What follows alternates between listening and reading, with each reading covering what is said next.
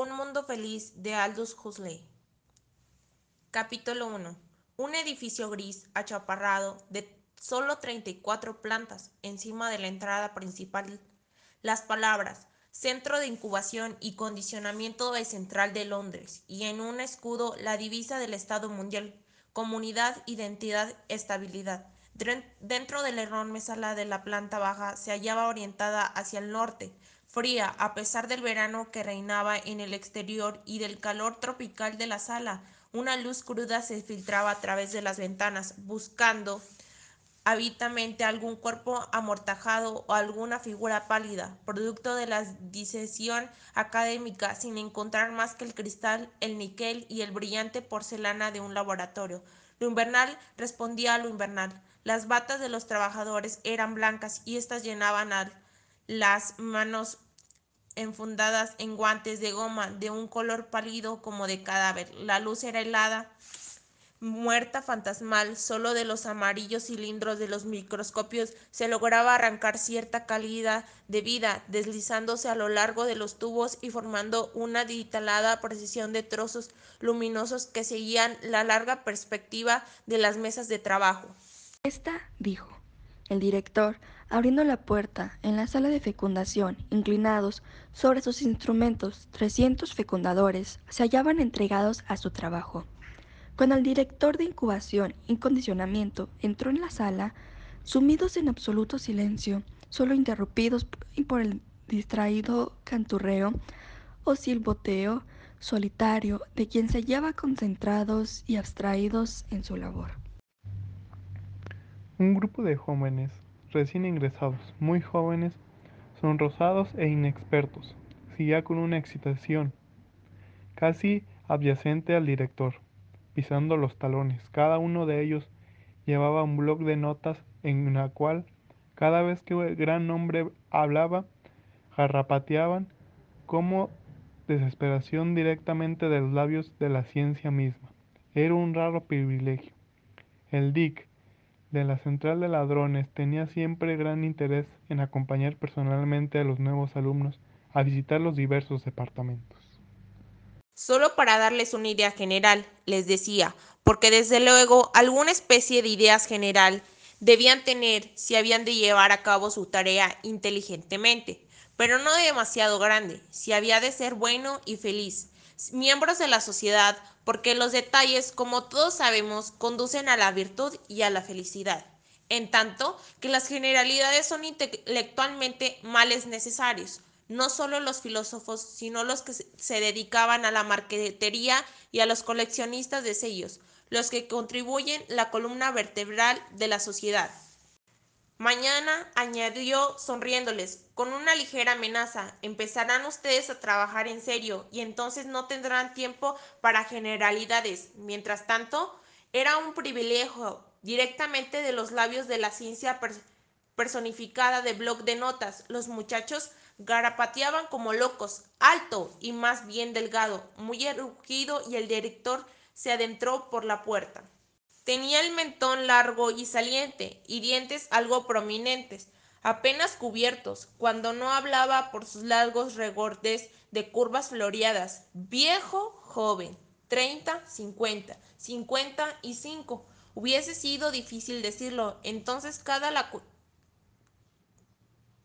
entonces, todo el caso, la cuestión no llegaba siquiera a plantarse en aquel año de estabilidad el 632 después de Ford, a nadie se le hubiese ocurrido protegerlo.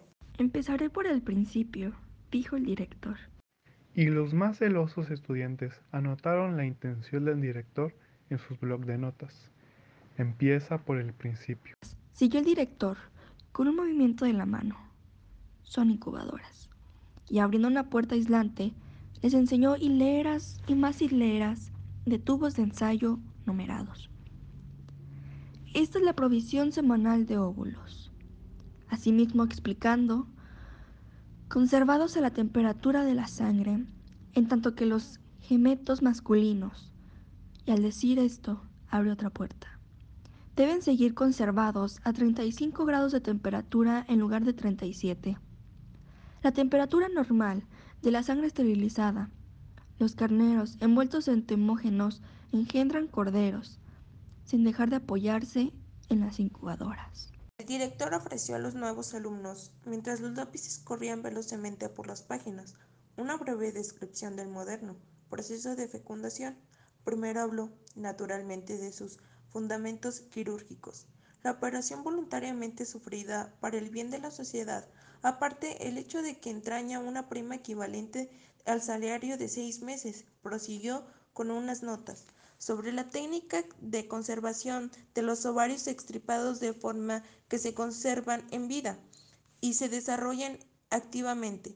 Pasó a hacer alguna consideración sobre la temperatura, salinidad y viscosidad óptimas. Continuó luego de explicando sobre el líquido en el que se conservan separados los óvulos maduros y conduciendo a sus alumnos a las mesas de trabajo. Les enseñó en la práctica cómo se retiraba aquel líquido de los tubos de ensayo, cómo se vertía gota a gota sobre las inscripciones en busca de posibilidad de anormalidades, contando y trasladados a un recipiente poroso, como y para ellos los llevó al sitio donde se realizaba la operación. Este recipiente era sumergido en un caldo tibio que contenía espermatozoides en libertad a una concentración mínima de 100.000 por centímetro cúbico, como hizo constar con insistencia y como al cabo de diez minutos el recipiente era extraído del caldo y su contenida volvía a ser examinada, como si algunos de los óvulos seguían sin fertilizar. Era sugerido de nuevo y en caso necesario una tercera vez, como los óvulos fecundados volvían a incubarse donde los alfas y los betas permanecían hasta que eran definitivamente embotellados, en tanto que los gamas y deltas epilopsin eran retirados al cabo de los solo 36 horas para ser sometidos al método de Box-Novi. Y ahora pasaremos a un breve comercial. Vitaloe, una bebida hecha con sábila de verdad. Vitaloe, tiene trocitos de sábila que puedes ver. Vitaloe. Vitaloe. Vitaloe, me, me gusta el nombre. ¿Sábila de verdad? ¡Wow! Tiene trocitos de sábila. Se le ven. Mi mamá usa la sábila para todo. Si esto tiene sábila, debe de estar bueno. Vitaloe. Que el sabor no sé, pero hay que probarla. Me encanta. No me lo esperaba así. Mmm, está buenísima. Me sorprendió. Sabe a fruta. Los trocitos se sienten deliciosos. Vitaloe. Delicioso. Refrescante. Con trocitos de sábila. Fuente de nutrientes, vitaminas y fibra. Fibra que contribuye a mejorar tu digestión. Buena fuente de vitamina C. Ideal para la familia. Y vitamina B12 que contribuye a disminuir el cansancio y la fatiga. Vitaloe. Está buenísima. Es deliciosa. ¿Y solo cuesta 13 pesos? ¿Solo 13 pesos? ¡Qué chulada! Vitaloe es mi nueva bebida favorita. Prueba Vitaloe por solo 13 pesos. El método de Bokanowski. Y los estudiantes subrayaron estas palabras. Un óvulo, un embrión, un adulto, es lo normal, pero en este caso un óvulo Bokanovskificado. Profelira se subdivide en 8 y 90 seis brotes y cada brote llegará a una forma embrión perfecta constituida en cada embrión se convertirá en un adulto completo. Una producción de 96 humanos donde antes solo se conseguía uno. Este es el progreso, en esencia, concluyó el DIS. La vacnificación consiste en una serie de interrupción en el proceso del desarrollo. Se detiene el crecimiento normal y paradójicamente el óvulo reacciona reproduciéndose. Reacciona. Los lápices apuntaron, el director señaló a un lado. En una ancha banda se movía muy lento un portatubos enteramente cargado. Se introducía en una vasta caja metal de cuyo extremo emergía otra portatubos igualmente repleto. El mecanismo producía un débil zumbido. Tubos de ensayo tardaban ocho minutos en atravesar aquella cámara metálica. Ocho minutos de rayos X era lo máximo que los óvulos podían soportar. Unos pocos morían de los restantes de los menos aptos, se dividían en dos. La mayoría producían cuatro, algunos ocho, y todos volvían después de las incubadoras, donde los nuevos brotes empezaban a desarrollarse. Luego, al cabo de dos días, se les sometía a un proceso de congelación y se detenía su crecimiento. Dos, cuatro y hasta ocho nuevos retoños. Estos, a su vez, se, dividía, se dividían echando nuevos brotes Después se les administraba una dosis casi letal de alcohol. Como consecuencia de ello, volvían a subdividirse, brotes de brotes de brotes, y después se les dejaba desarrollar en paz, puesto que en una nueva detención en su crecimiento solía resultar fatal. Pero a aquellas alturas, el óvulo original se había convertido en un nuevo de los embriones que oscilaba entre 8 y 96. Un prodigioso adelanto, hay que reconocerlo.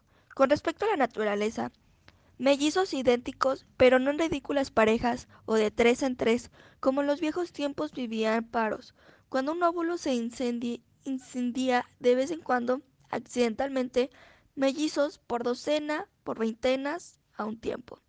Veintenas, repitió el director y abrió los brazos. Asimismo como distribuyendo generosas davidas veintenas. Pero uno de los estudiantes fue lo bastante tonto para preguntar en qué consistía la ventaja. Hijo mío, ¿de veras no lo comprendes? ¿No puedes comprenderlo? Levantó una mano con expresión solemne. Pero uno de los estudiantes fue lo bastante tonto para preguntar en qué consistía la ventaja. Pero uno de los estudiantes fue lo bastante tonto para preguntar en qué consistía la ventaja. Hijo mío, ¿de veras no lo comprendes? ¿No puedes comprenderlo? Levantó una mano con expresión solemne. El método Wonskovy es uno de los mayores instrumentos de la estabilidad social. Uno de los mayores instrumentos de la estabilidad social, hombres y mujeres estandarizan un grupo uniforme. Todo el proceso de una fábrica podría ser el producto de un solo óvulo bognasoficado. 96 mil mellizos trabajando en 96 máquinas idénticas. La voz del director casi temblaba del entusiasmo. ¿Sabes? Muy bien. ¿A dónde vamos? Por primera vez en la historia, citó la divispa planetaria. Comunidad, identidad y estabilidad. Grandes palabras, claro. Pudieron Boscondafic identificada el problema estaría resuelto, resuelto por gamas, deltas y epsilones, producidos en series idénticos, sin ninguna diferencia, millones de mellizos igual entre sí, el principio de la producción en masa aplicado por fin a la biología, pero por desgracia. No podemos vocanificar indefinidamente. Al parecer, 96 era el límite y 72 un buen promedio. Lo más que podían hacer a falta de poder realizar aquella idea, era manufacturar tantos grupos de mellizos idénticos como fuese posible a partir del mismo ovario, y con gametos del mismo macho, y aún esto era difícil, porque por vías naturales se necesitan 30 años para que 200 óvulos alcancen la madurez. Pero nuestra tarea consiste en estabilizar la población en este momento aquí y ahora. ¿De qué nos servirá por sin mellizos con cuentagotas a lo largo de nuestro siglo? Evidentemente de nada, pero la técnica post-snap había acelerado inmensamente el proceso de la maduración. Ahora cabía tener seguridad de como mínimo 50 y 150 óvulos maduros en dos años, fecundación, vaconosificación, es decir, multiplicación por 72 aseguraba una producción media de casi 11.000 hermanos y hermanas en 150 grupos de mellizos idénticos, y todo eso en un plazo de dos años. Y en caso de excepciones, podemos lograr en un solo ovario que produzca más de 15.000 óvulos adultos, volteando hacia un joven alto y rubio que en este momento entraba, lo llamó ¿Puede decirnos cuál es la marca máxima obtenida por un solo ovario? 16.012 en este centro. 16.012 en 180 y 9 grupos de mellizos idénticos. Pero, desde luego, se ha conseguido mucho más en algunos centros tropicales. Singapur ha producido a menudo más de 16.500 y Mombasa ha alcanzado la marca de los 17.000. Claro que tienen muchas ventajas sobre nosotros. Deberían ver cómo reacciona un ovario de hembra negra a la glándula pituitaria. Es algo asombroso. para quienes no están acostumbrados a trabajar con material europeo. Sin embargo, nos proponemos vencerlos. Sí podemos. Actualmente estoy trabajando en un maravilloso barrio Delta Menos. Solo tiene 18 meses de antigüedad y ya ha producido 12.700 hijos, de encantados o en embrión, y todavía sigue fuerte. Lograremos vencerlos.